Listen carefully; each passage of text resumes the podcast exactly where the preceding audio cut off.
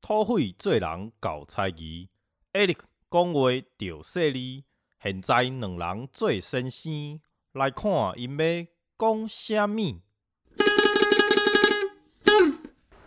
大家好，这里是四四九播音站，速速给播音站，我是土匪。我是艾利克。Welcome to Pandora，土匪。我们今天要聊聊什么？I see you，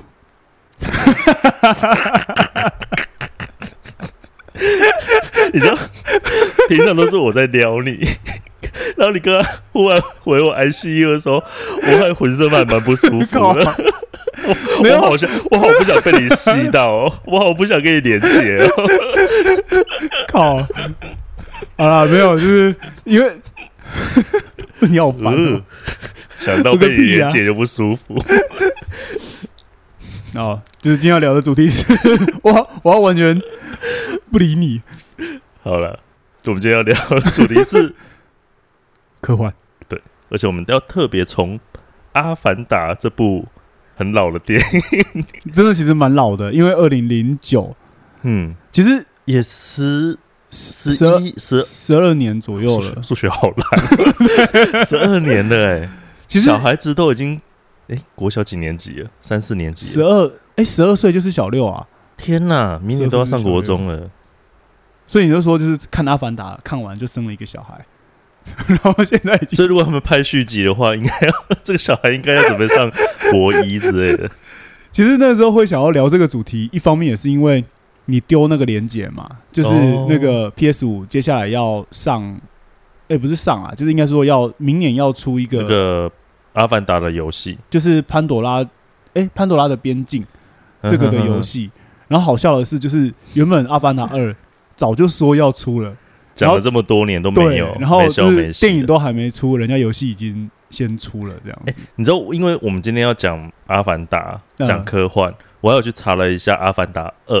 什么时候要上，结果超好笑。我之前还看到一个新闻，《阿凡达二》的电影片段就是露出，结果一看，哎、没有啊，是就是最近那个游戏的 片段，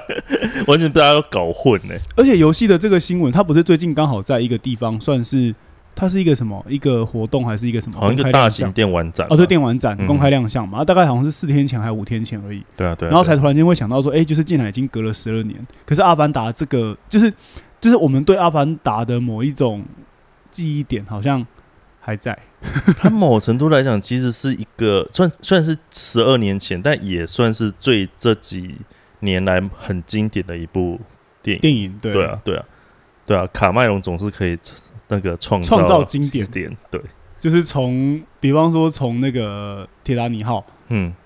铁铁达尼号也是小时候就是红到，就是每一个人的 T 恤，然后每一个人听的那个 CD，在 CD player 里面，就是都都听那那第几首啊？My heart will go on。现在小朋友可能都不知道铁达尼号，在那个时候，那个谁啊，里奥纳多还是个翩翩美男子，头发还超俊美的庞芬呐、啊，庞芬对。啊，对啊，然后那时候我们好像是我国中的时候吧，嗯，每个人的那个桌子啊的那个垫子底下都一定要放一张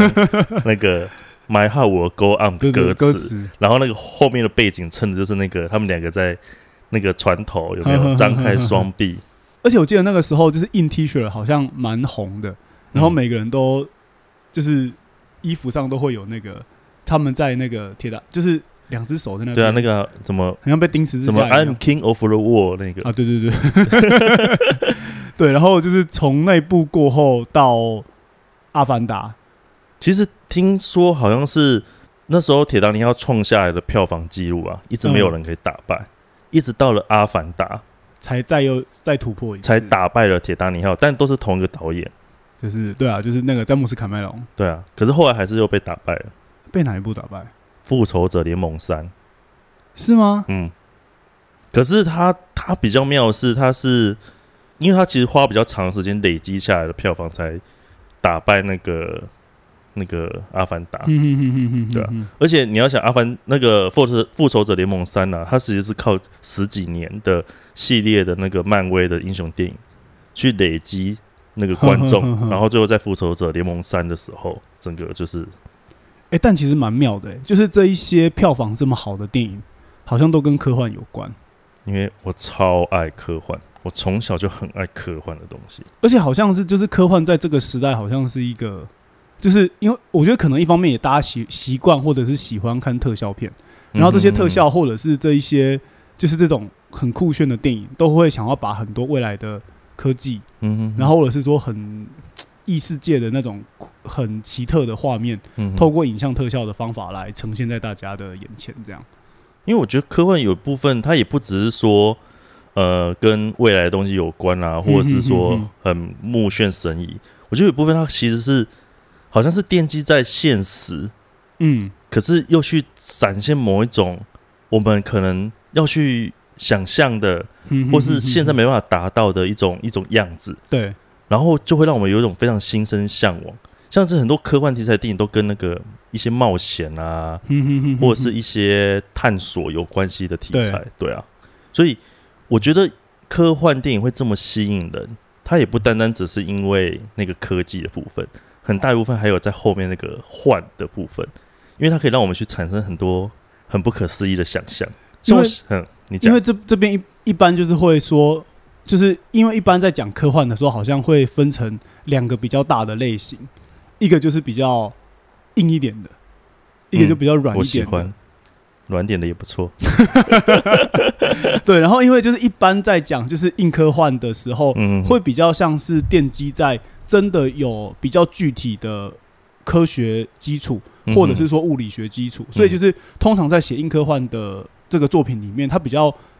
就是你你会觉得你的脑袋里面就是好像突然间变成一个很厉害的数学家或者是物理学家一样，嗯它就是会让你从很多现有的科学知识去推导出一个一个世界观。嗯。那软科幻里面可能相对来说，我觉得它幻想的部分会比较高一点点。嗯就是它可能根本没有任何的，就有事没事突然间就是什么超音速，然后又来个超光速，就是就越来越快，然后你会觉得说它其实也没有任何的根据可言，可是它会透过呃任何幻想的部分去形构出一个新的世界，但基本上大概就是科幻会从这两个角度来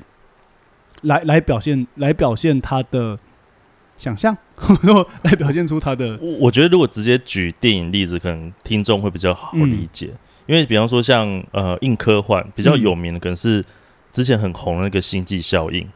就是他们去穿过虫洞，然后到一个黑洞那边去。因为听说那部片他们还要找一个物理学家，来做当顾问对对对呵呵呵呵然后就是让那部片可以接近，即使是未来的东西，但还可以奠基于现实的科科学基础上。对，然后还有一部很有名的是那个山卓布拉克演的那个《地吸引力》，我那部超好看，嗯虽然从头到尾只有他一个人，对，可是很好看。听说那部片是有那个好像是 NASA 的人出来讲说，那部片啊，从头到尾大概只有一两个小缺点，剩下剩下都是符对，剩下都是符合 符符合那个科学跟物理现象的。哇，所以我那时候我就有一个朋友也是很喜欢科幻片的，他就说哇，一部片可以让 NASA 的人出来这样背书，可见这个科科幻有多硬。哎，竟然接回到硬的这个点上。因为我，刚才发意识到，我其实在解释硬科幻，然后在解释软科幻，就是科技它只是一种背景，嗯嗯嗯，只是一种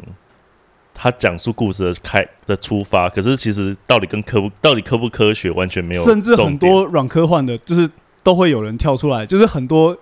很烦的二三类组的跳出来打脸，就是说根本就是完全违反所有的就是科学原则的。就是最有名就是那个啊、星际大战》，哦，对对对，对就是。说真的，你把你把那个太空的背景，你把它移到中古世世纪，这个故事还是可以合。理的。对对，对，然后还有什么软科幻的电影？我我好像知道硬的比较多哎、因为你喜欢硬的，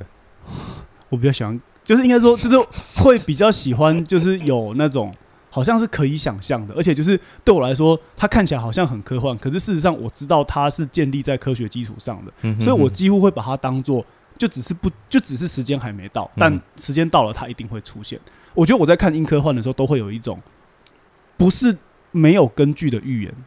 的世界即将要发生了啊。我想要软科幻一部《星际争霸战》，就是以前的银河飞龙、企业号。算了，整个我刚我刚整个 我刚刚整个一片空白。好了，所有科幻电影我都喜欢看，但是当这部电影它可以奠基于现实的一个基础，然后去讲述那个不可思议的东西的时候，某个程度上好像是更更可以吸引人去关注它。其实，其实我觉得所有的科幻电影，因为就是这，因为说这边我会想到我们，就是每次都要 每次都要讲到我们，可是因为因为真的是一九八零，真的太多太多，我们就是一般会说科幻电影里面的经典都是在那个时代诞生的，就比方说一直会讲的那个《银翼杀手》，然后或者是《星际大战》。一九八零年最红应该是《星际大战》吧，《银翼杀手》跟那个那个回到就是《星际争霸战》啊，这两部是那时候。还有回到回到哎、回到未来也是吗？回到未来也是，对，然后异形异形，我记得异形是在异形一好像是一九七九，好像这么反早，对异形其实蛮晚，可是异形也是在八零年代那个时候也是也是红的，就是这一些等于说八零年代还有包含是我们一直会讲的那个那个攻壳攻壳吧，哦，攻壳机动队，好像也是在八零年代那个时间点。嗯，对，所以就是说，好像八零几乎是一个科幻的发展的巅峰，所以我们小包含是我们小时候一直在看的小叮当，就是我们几乎就是被包一直被包在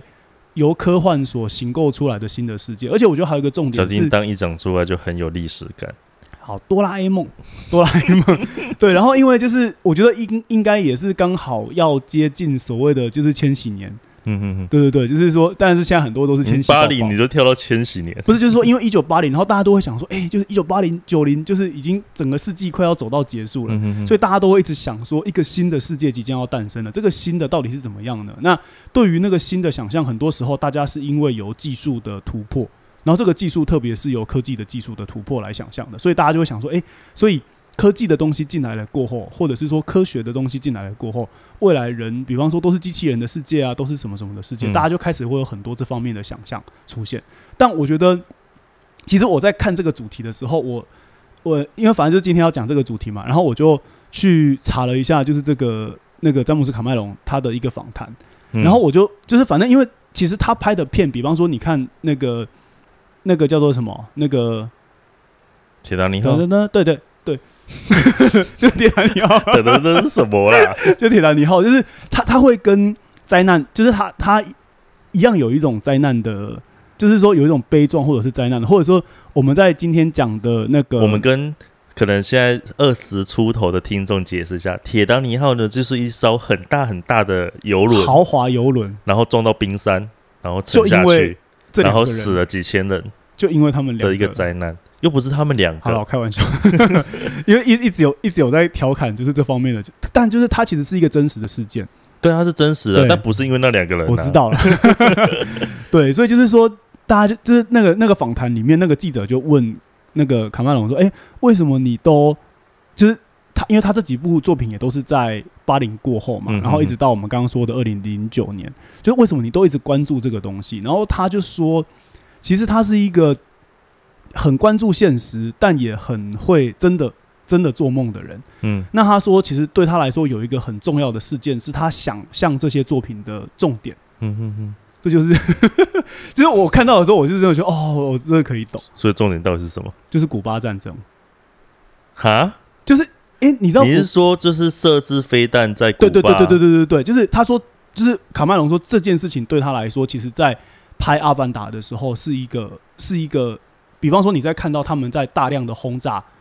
就是说他们在高空中设置，它不是有各种各种的炸弹，嗯。然后去炸潘多拉星球，比方说是燃烧弹啊，烟雾，从最早的烟雾弹到燃烧弹。嗯再到什么什么 CN two 什么东西的，就是他的意思是说，好像在那个时候，就是因为军，因为说美国跟苏联两个国家在进行军备竞赛嘛，嗯。看谁的技术越来越强，然后谁就能够达到越高的恐吓，所以他在想象科幻的时候，更多的时候是奠基于现实的世界当中，好像有一种危机感，然后有一种好像即将要到来的灾难。所以那个科幻其实对他来说不，他不单纯只是一个美好的想象，更多的时候是现在所生存的世界的紧迫或者是危机。你说的古巴那个是说他们苏联在古巴设置那个洲际飞弹那个，对因为就是说很久很久以前的事情吗？它又跟一个侏罗湾事件有关系，但他但他基本上他就是在一九六，就是一九六几年代的时候，总总之就是他的事件就是因为美国有一个侦察机乱飞，就飞到古巴的上空，然后嗯。看到古巴里面竟然有这个苏联他们设置的一个洲际飞弹，嗯。就是核弹嘛，然后竟然距离美国的距离很短，然后美国才那因为那个时候刚好是甘乃迪当总统，嗯。然后所以那时候就是一直很怕引爆第三次世界大战，因为才刚离第二次还没有多久，所以那次算是一个重大的危机，这样就是国际上的重大危机。应该讲说，如果呃美国跟苏联他们都有核武，对可是因为他们其实距离有一有一个距离，所以你真的要打到对方，他们也没那么简单。那次会这么紧张，是因为他们直接在古巴设置洲际飞弹可以直接射到华盛顿特区，直到直接射到白宫，所以才会这么紧张。对，然后而且我我我要解释这个一下。哦，OK，对，然后所以所以我我的意思是说，我觉得我我在看到那个新闻的时候，突然间就是会有一种。我我不太知道怎么讲那种感觉，就是说，就是所以我们在看这些科幻的作品，会觉得说，哦，它好像一直不断的在形构出一个新的世界。可是那个我们对于新的世界的想象，更多的时候是来自于我们对现在所身处的时空的某一个，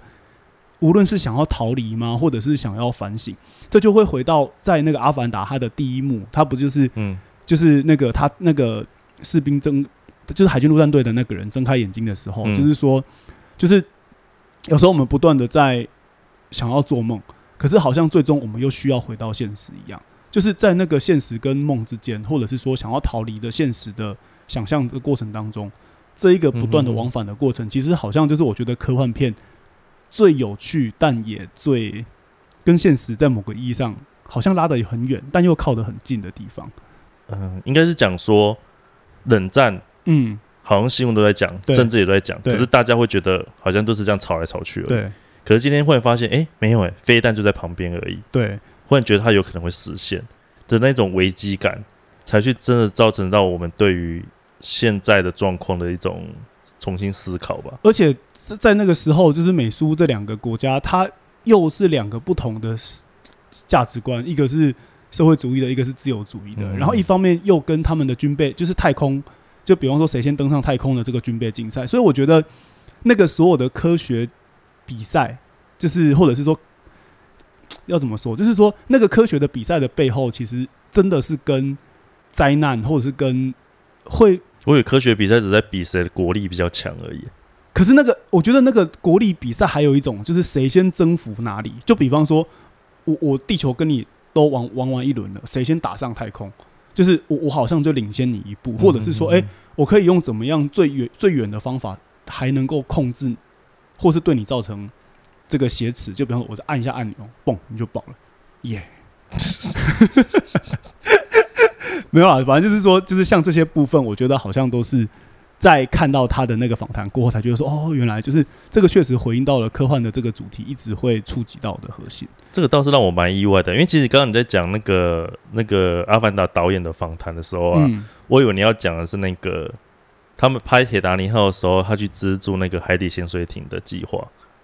我以为你要讲这件事情，就 没有，完全是 飞弹这件事。哎、你知道那个吗？就是他要拍那个铁达尼号，嗯，然后因为那时候其实好像刚研发出那个海底潜水艇，可可是那个需要，非常非常多的钱。嗯，然后那个导演啊，就是那个卡麦隆，卡麦伦，嗯，卡麦隆还是卡麦隆，卡麦隆，我都一直想到卡麦隆迪亚，好了，那是另外一个人，就是那个导演，他就直接由他们去资助那个科学计划，然 然后让那个海底潜水艇可以下去，就是开始去探索，然后让整个计划成得以实现。所以在铁达尼号里面呢，他拍摄那些铁达尼沉船的画面是真的画面，不是做出来的，是他们真的资助那个潜水艇的计划，嗯然后嗯然后让他们可以取用这些资料。反正他那个时候的那一些铁达尼号那些场景啊，是根据沉船的资料去重现出来的。所以我觉得电影在这个地方其实就是像这种类型的电影，在这个地方蛮有趣的，就是它都是奠基在一些真实的场景的基础上，嗯哼哼然后透过编剧的想象，然后再形构出一个科幻的世界，就是连同在《阿凡达》里面，比方说他那个潘朵拉星球，然后也有一些地方是在张家界，就是我还以为我还以为全部都是用那个绿幕做出来的。没有诶、其实就是说在场景的部分，就是说，当然是有，应该是说就是那个场景的基础都是真的有真实的地点，可是嗯嗯就是比方说那些怪物啊，或者是说嗯。可能某一些那种奇奇怪怪的树的造型，或者说那个什么发光的那个，那个可能就是用就是那个所谓的虚实整合的这个技术来拍的，就是有一些东西是真的，可是又把它叠合进假的空间里面。我我觉得讲到这边，回到就是回到一开始所说的重点，就是其实就是在说，我觉得科学的进步嗯。就是说我我就像刚刚我们讲到嘛，就是说无论是像刚刚前面这个所谓有太空船啊，或者是等等的科幻的探险，然后或者是说像那个你说那个那个等等等等叫什么？铁达尼号，铁达尼号，就是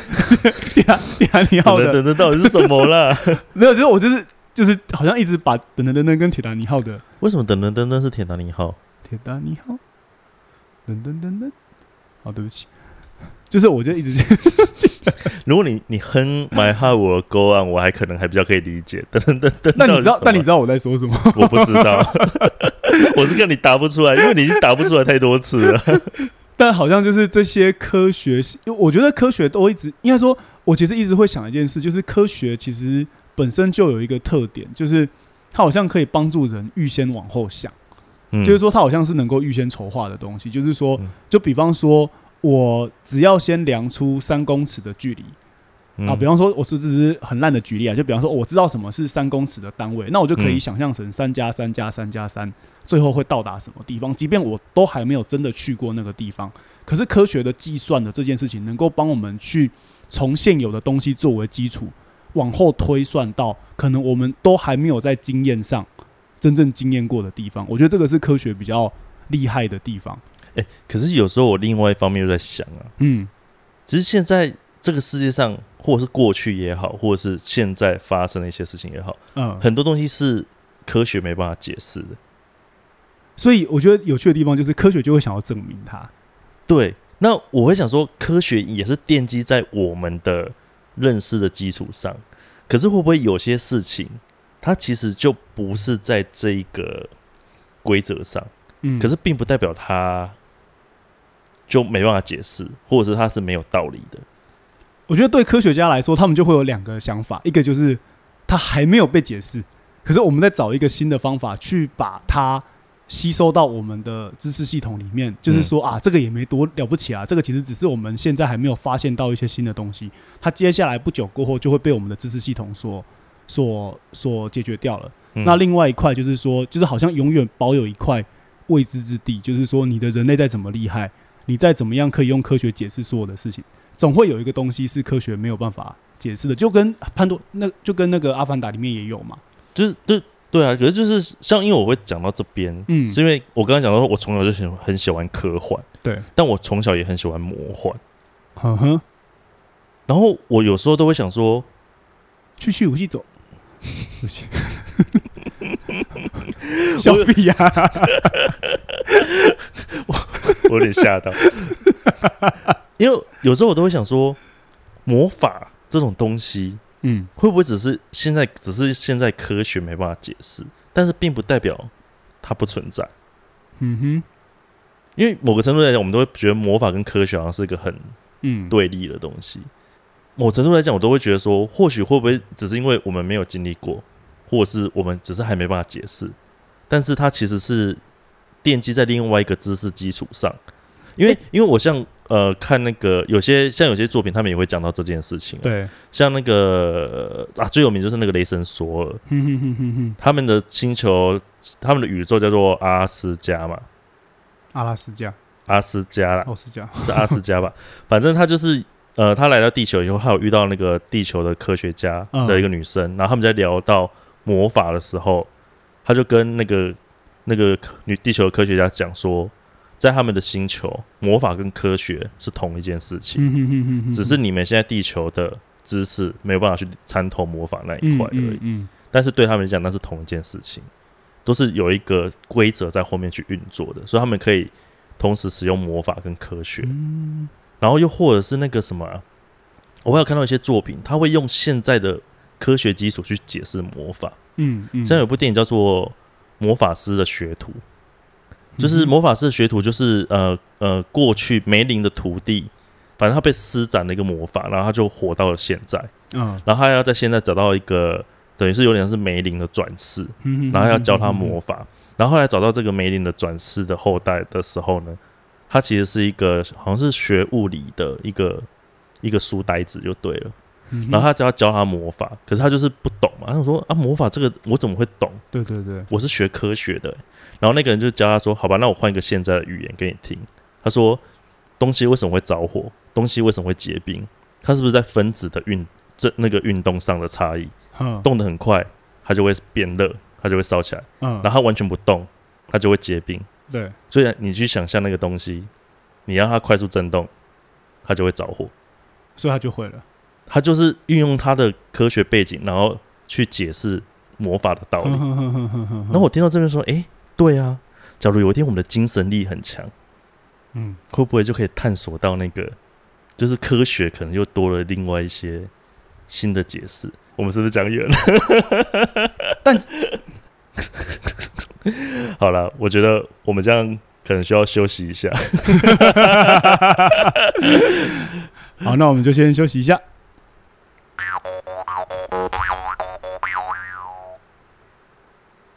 可以回来了。平常不是说你先讲吗？对我刚才看说，哎，回来了。好了，所以我们刚刚前面都讲远了，真的真的很会扯，东扯西扯。可是说回来，我们今天为什么要聊科幻？所以你要我先回答吗？我刚刚不就问你了，你也可以自己自问自答啊。我不要。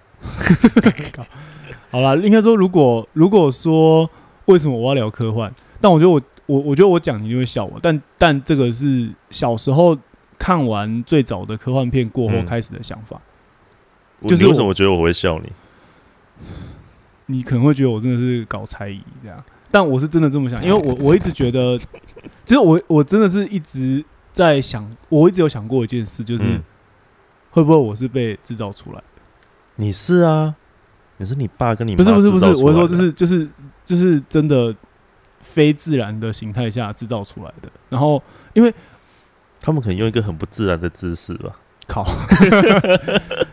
哎、我是说真的、因为这个其实也是我在看所有的科幻片的时候一直会想的事情，就是因为我觉得科幻片它它当然是有几个路线啊，可是我觉得我自己很喜欢看的科幻片的类型，就比方说像《银翼杀手》这种的，或者说像《攻壳机动队》这种，就是有时候都会想说啊，就自己自己想东西，有时候好像跟别人就是都被你排挤啊，然后就 等等的，就是会觉得说，哈，所以我到底从哪里来的？然后我就是，所以我我现在在想，就是现在的这个我的状态真的是真的吗？然后如果说未来的世界什么东西都可以是制造出来的，连人的身体噔噔噔，然后人的意识噔噔，就是都可以 被制造出来的话，那会不会其实我也是被制造出来？就是其实这个其实是我最早最早开始会觉得说，哎、科幻这个主题会很有趣的地方。对，所以就是你要，如果你要问我说为什么我今天想要聊科幻，但当然这个其实这个其实是自己自己最早开始去一直一直这么喜欢科幻，想要关注科幻的原因。但就是我觉得，其实今天之所以会想要聊科幻的重点，还是在就是撇除我个人无悲之外，就是 就是好难得听到你承认哦。就是除了除了刚刚对于自己就是所谓的那个我到底存不存在这件事情的疑惑之外，还有更多的就是在就是怎么说，就是应该说从疫情过后开始，对我来说，我觉得我我觉得回过头来去看那些科幻片的时候，有时候都觉得说，好像好像预言的片子哦，就是就是那种比方说，哎、整个街上空无一人，然后萧条等等的，好像说那些科幻跟我现在所身处的那个时候的未来，就是现在的现在嘛。对，好像好像有一些很微妙的对应关系，然后他他他会发出某一些警讯，可是他也会发出某一些在那个时候觉得是美好的想象。我知道了，你就是 Neo，你就是骇客任务里面的 Neo。你忽然发觉你跟现实格格不入，有一天就会出现一个欧郎，拿两颗药丸给你，你要红药丸，还是蓝药丸？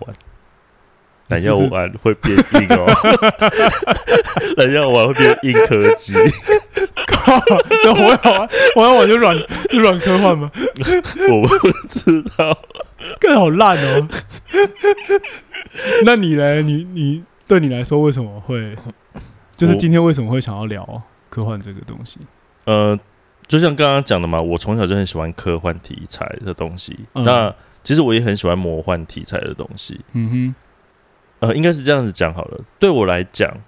好像就是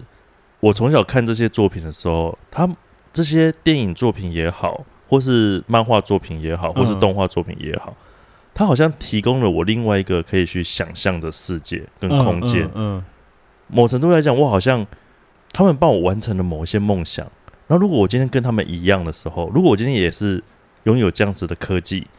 或是刚刚提到的魔法，我是不是也可以展开这样的旅程？我是不是也可以到这样的世界？我是不是跟我现在所处的环境、遭遇的事物都不一样？我是不是有能力可以去实现一些什么？我是不是可以开始跟他们一样去冒险？那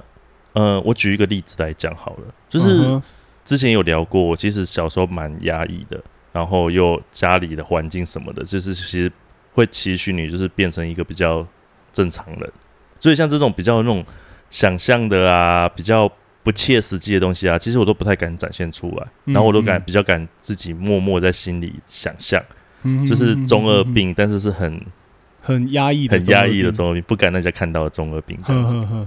可是有时候我还是会想要去实践它，对，然后我就会，比方说，像我记得我还蛮小的时候，然后我就会用那个嗯。家里的那些厚纸板，然后就是在那边剪一剪、粘一粘，然后就做出了一只立体的凤凰，然然后我就拿着那只凤凰那边玩。可是平常的时候都会把它藏起来。有一次啊，就是我在玩的时候不经意，然后刚好被我爸看到。嗯，你说你说玩你做出来的凤凰，对对对对对，我不知道为什么那时候我要藏起来，我一直觉得说我好像在沉浸这个想象世界里面是一个不被允许的，甚至是会觉得好像会被责备的。的那种状态因为我在玩那只凤凰，就感觉好像我也养了一只凤凰，或者是我就是那只凤凰那种感觉，嗯嗯，就是我在脱脱离现现在的状况。嗯，嗯嗯，然后有一次我在玩的过程中，就是可能被我爸看到，嗯。可是我很意外是，我爸居然没有骂我，嗯。然后甚至会觉得说我很厉害，而且他还后来还去跟他的朋友就是炫耀说：“哎、我儿子手很巧，很厉害，他那个那些纸板啊，随便剪一剪就可以剪成一只凤凰。”嗯嗯嗯，然后那时候我才忽然意识到说，哎、哎、原来这个东西是会被称赞的。嗯当我有办法，去把我对于这些的想象，去用一种他们也可以理解的方式去呈现的时候，就等于说把想象的东西具现化出来，对，坐在你眼前给你看，就是以前你可能在那边想象，然后在那边空谈，大人可能想说啊，另外让想叫贼通啊，哼哼哼哼，哦，另另外让欧北想。可是当我有办法真的去实践它，然后让他有一种东西可以一一循循看到的时候，他们好像就就忽然间可以理解，而且甚至会称赞你。那我觉得那种感觉就有点类似说，我在看那些，我可能有很多想象的东西，可是对，在还小的时候没那么多经验，我不见得我可以去产生连接。嗯，可是当我在看那些科幻作品的时候，我忽然发现，哎、原来可以这样子。嗯或者是说，哦，原来我拿我的手表，我就可以像电话一样跟人家讲话。嗯嗯，哦，我我用手表就可以召唤一台车子过来，哎、火计什么的。你有看过那一部吗？霹雳游侠啊，对哦，你家没电视，你是不是在嘲笑我？我怎么会呢？好，你继续，对啊，所以我在想，如果今天科幻作品可以带给我这样子的一种经验跟体验，其实有部分也其实也是想跟你聊，说到底为什么我们是会这么聊还是聊？都有，就是科幻作品这么这么让我们着迷，它的嗯背后原因会是什么？又或者是说，呃，是不是我们也可以像这样子聊科幻作品的时候，也可以产生出什么样子的连接跟想象？其实我觉得，就是回到我们，就是你刚才讲的这个东西，就是我如果用我们今天一开始在那边，I see you，我不要，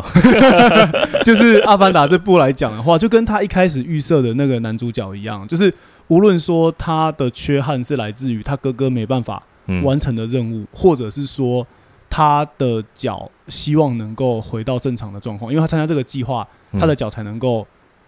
长出，不是长出来啦，就是有钱可以 去能够修 修补它，就是好像他的前提就是在他有一个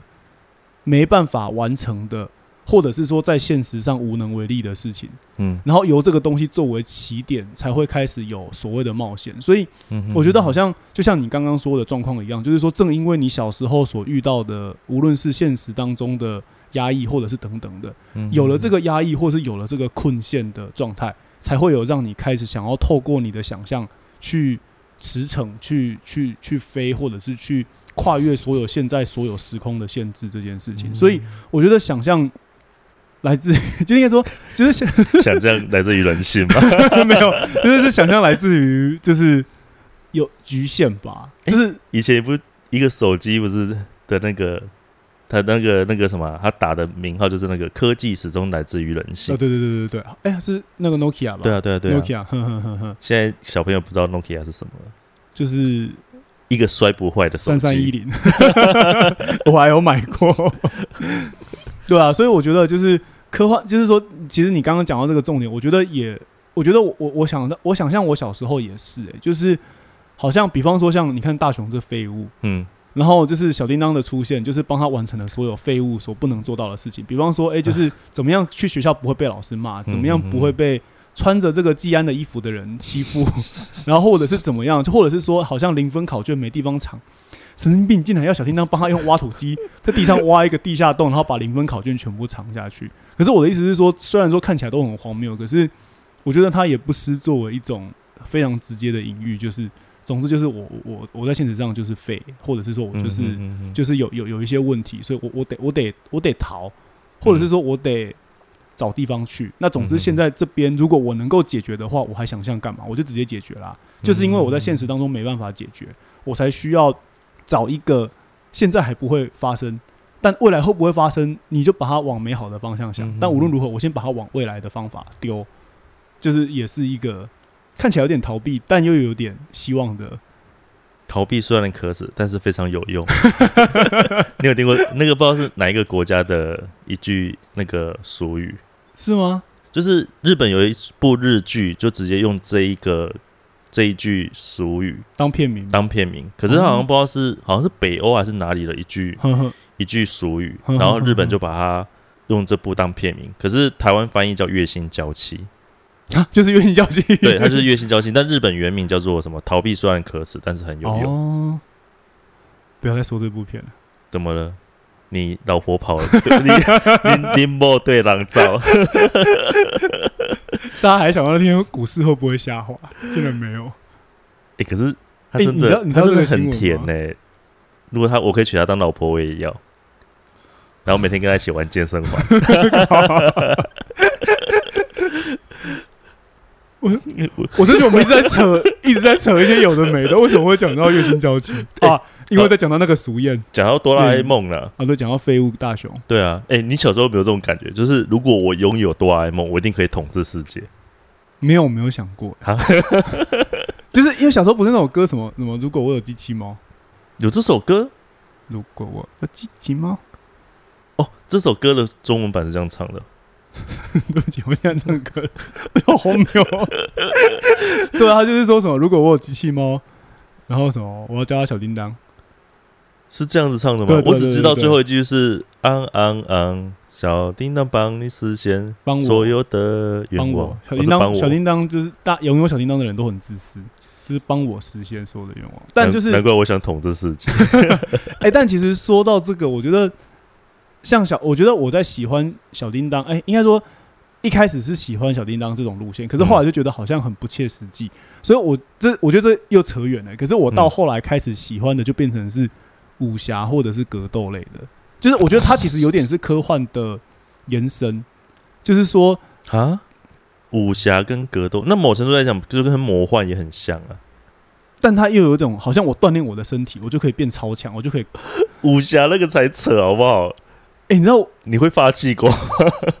我小时候就是那个午休，因为我是风纪股长嘛，然后小时候就是、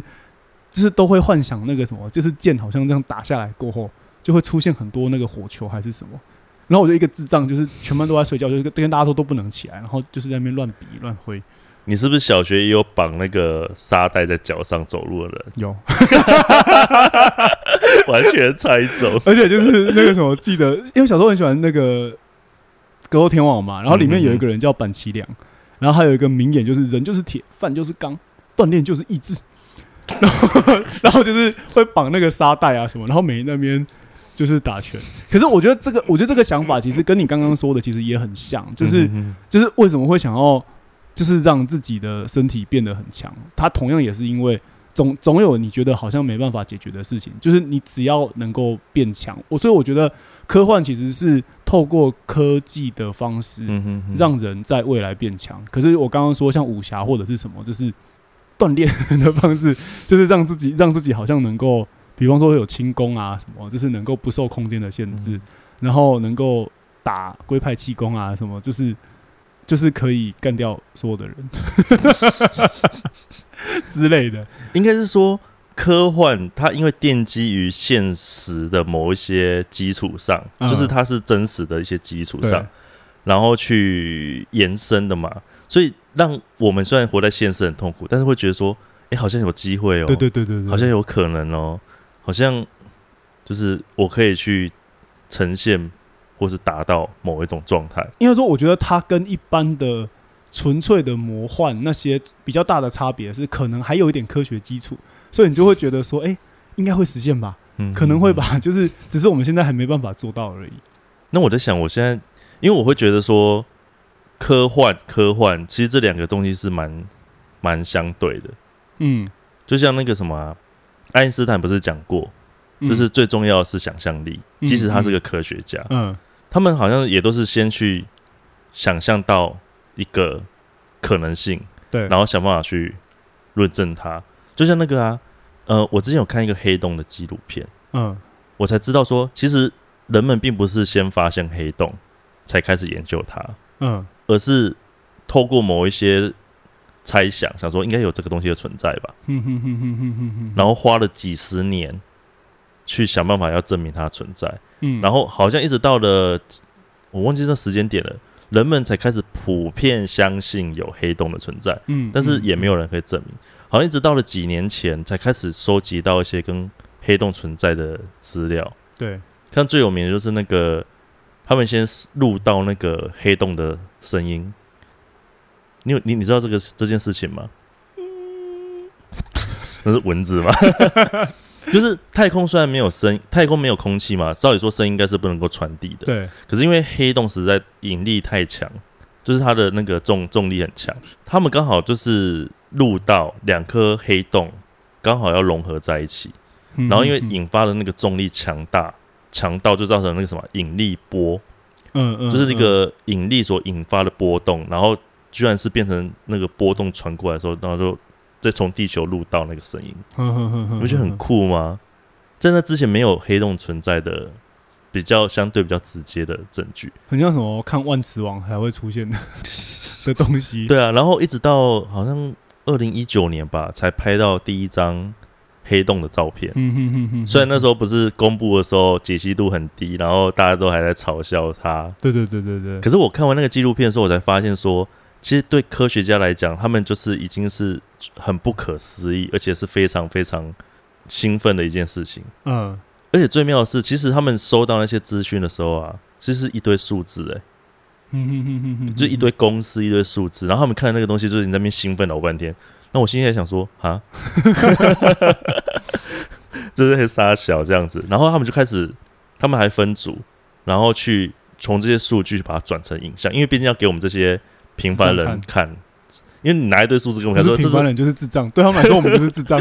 对啊，就是你拿一堆数字说，哎、这是黑洞的照片哦，没有人没有人知道嘛，他们要把它转成转成那个照片，然后我们还分了几个小组去把这个数字转成照片，然后那几个小组之间还不可以互相讨论哦，因为他们要证明说，你从这些数据转成这个影像呢是真实的，是正确的。嗯然后如果这几个小组他们转出来的影像都是接近的话，就代表这个数据是的判读是对的。嗯嗯嗯然后我又讲远了。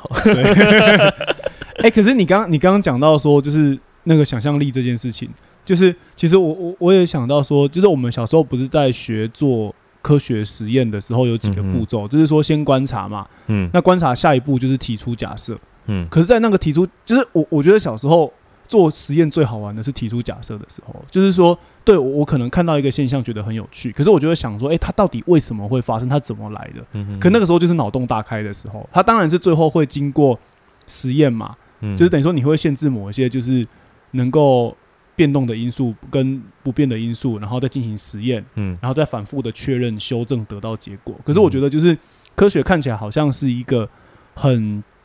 客观化的东西，但却存在的就是那个假想的过程。然后那个嗯假想甚至有时候会决定你这个研究或者是这个实验发展的可能性。所以我觉得，就是确实像爱因斯坦说的，就是说科学其实帮我们打开了一个想象的洞，就是说一个一个就是说就是总之无论如何它发生了，可它怎么来的，嗯在这件事情上，就是我觉得在想象的过程当中，反而很像创造。对啊，其实有时候看那个科学家他们在想在研究这些东西的时候，他们其实就跟因为我们是做创作的，我会觉得某程度上其实跟我们做创作很像，对，好像先去假想一个东西它可能在，然后我们想办法去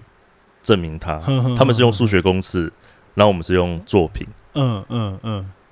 那其实就跟我们在看这些科幻作品也是一样，就是我觉得每个人其实心里都会有那个想象的东西在，但他不见得他们不见得可以去具体化它，或者是去描述它。可是其实可以透过这一些呃艺术家也好，或者是这些电影导演也好，他们把这些作品去呈现出来的时候，好像可以让我们去开始有一个线索嘛，或是一个途径，或是一个模范这样子，嗯，嗯然后会嗯。反而更让我们激发看到更多更多的，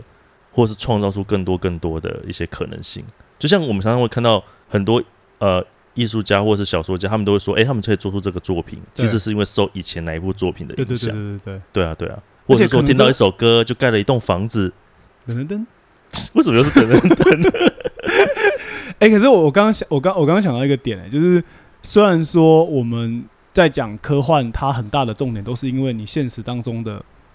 无奈，或者是现实当中的不得志，或者是现实当中所遇到的某些困陷的问题，嗯，你才会有这些想象。可是就是我一直一直想到，就是《阿凡达》它的整部片第一句一直在讲的，就是说，无论你怎么样沉浸在梦梦梦境当中，嗯你最终还是需要醒来。就是就是我我我，You 觉得 should 哎、y o u should not be here。Go back。就是就是，我觉得就是，比方说，像他到那他到那个潘多拉星这件事情，就是也很有趣嘛。就是他其实是透过睡着的方法进去的。那当然是说，就是当然，我们如果嗯不从那个剧情在讲的机制，就是说，如果说我们一般在睡着的时候，其实是进入到梦境里面嘛，就是说嗯我的肉体停止活动了，然后我到了另外一个世界里面了。可是你再怎么样，你最终好像还是得醒过来，然后去嗯面对现实。好残酷哦！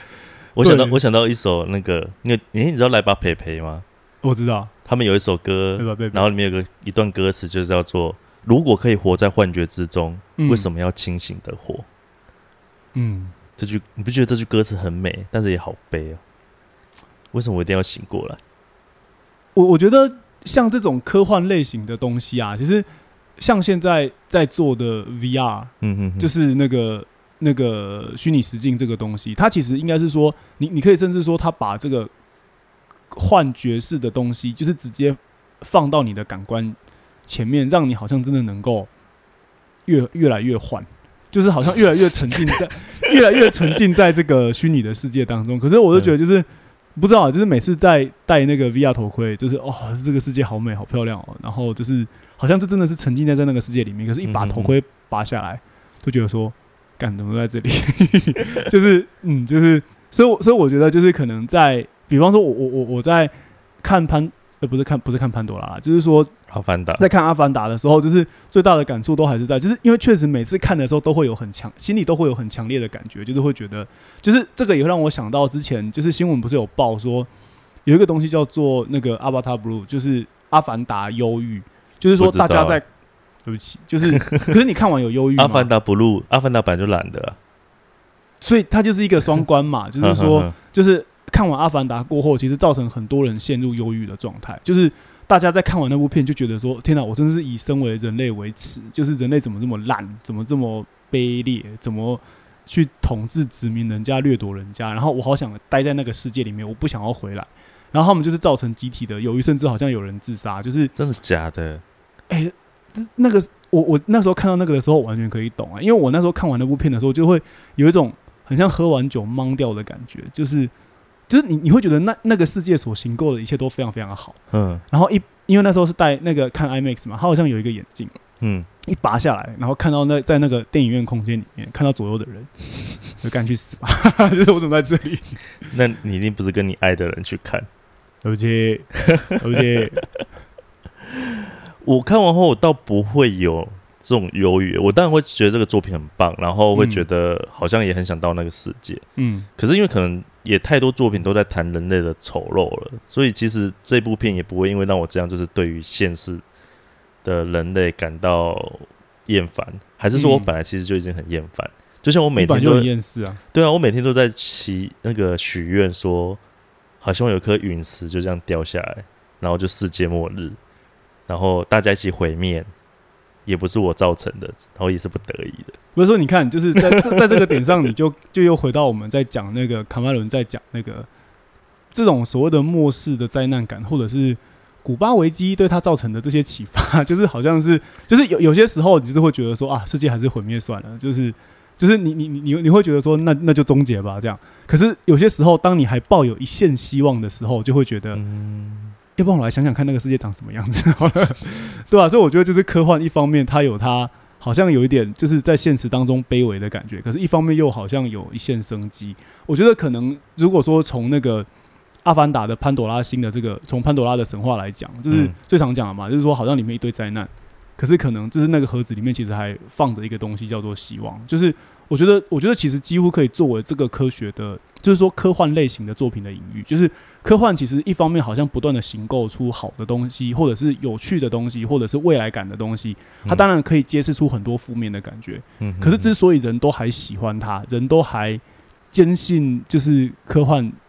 好像有一个好的世界，重点还是在那个你还是觉得里面有一个希望。hope，嗯对不起，我闭嘴。好了，其实我们节目也差不多到最后了，我们又来进进入到入我们的，推推时间。对，今天你推还我推，今天又是我推了，所以是因为今天推刚好聊到要推的那个作品，土匪没看过，所以就由我来讲了。因为我本来想要讲另外一部，你本来想讲哪一部？给你一个机会。其实我本来就是想讲《银翼杀手》。好，那我现在来推一下我的作品，就是那个艾美亚当斯演的那个《异星入境》嗯，那部片，其实也没有很久，但也是有一段时间了。呵呵，然后他是他这部片这部电影呢，它其实在讲述一个刚好有一个有外太空的外星船，然后就是进入地球，对，可是它同时是进来好几艘，然后在世九界九艘，哦，你不是没看？哎，十二艘十二，烧，哦，对，十二艘，你没看过，不要那边假装离头嘛。反正他就到那个世界各地，嗯，然后可他们就停在那边不动，然后但是人类靠近的时候，他会把门打开，你可以进去我不。动，对不起。哦，所以他他门打开，然后我可以进去，就是他到一个时间点的时候，门就会打开。一到某个时间点，百货公司哦，然后所以人类那个世界各地的政府啊，就开始找出他们那个他们国家最厉害的人，嗯想要去跟试着去了解说这些外星船到底来地球要干嘛。然后那时候那个女主角就是她，其实是一个语言学家，然后她就被政府找去，嗯，要去嗯试着去了解这些外星人到底想干嘛。很妙的是，他们就是进到那个外太空船进去以后呢，就发现这些外星人呢，开始就是好像试着想跟他们沟通，会用他们的语言跟文字。那因为女主角是个语言学家 哼，她在开始也学习这些外星人的语言的时候，然后开始慢慢的发现到跟呃揭露到一些地球那怎么讲？呃，就开始去了解到一些他从来没有去想你是不是很怕象。暴雷？对我超怕暴，因为这部片真的不能暴雷，暴雷就不好看。对他，所以他就是透过学习这个外跟试着跟外国外星人开始建立沟通的管道的时候，他开始去了解到一些他从来没有去思考过的事情。然后这部电影很酷的是，呃，它的剪接的方式，还有他安排的剧情的方式啊，它可以让你完全沉浸到那个女主角她在跟外星人沟通的过程中所所产生的那种情境嗯跟思考方。嗯嗯嗯式。我觉得它的整个剧情的铺陈啊，其实有点悬疑的感觉，还蛮好看的。虽然说我没有看过，但我好想爆雷哦。不行，这部片爆雷就是不好看了，而且你你的忠实粉丝会讨厌你。对不起，但应该说我我我其实我一直想讲，但不行，逼，虽然之前我都让你爆雷，但是今天不可以爆。但我是觉得从语言学家这个角度切进来，其实蛮有趣的。因为很妙，因为好像其他的国家大部分都是找那个科学家，就是比较是偏呃物理的啊，或者是一些天文的什么这些，就是这些人去找。然后，可是女主角她却是一个语言学家，她是研究那个比较是人类学的啊，还是什么语言学那一类的。她其实是比较，她是文组的嘛。文组在解救大家。对对对对对，其实我觉得这边比较有趣的是，就是像那个《阿凡达》里面，他们还会讲，还有几个人会讲英文。就是虽然说他们，嗯欸嗯就是有几个角色是会讲英文的，对啊对啊，因为他们有上那个人类学校啊。就是博士，诶、就是那个女博士有去教他们英文。可是，嗯在你刚刚说的那一部里面，就是其实人反而是需，就是不是让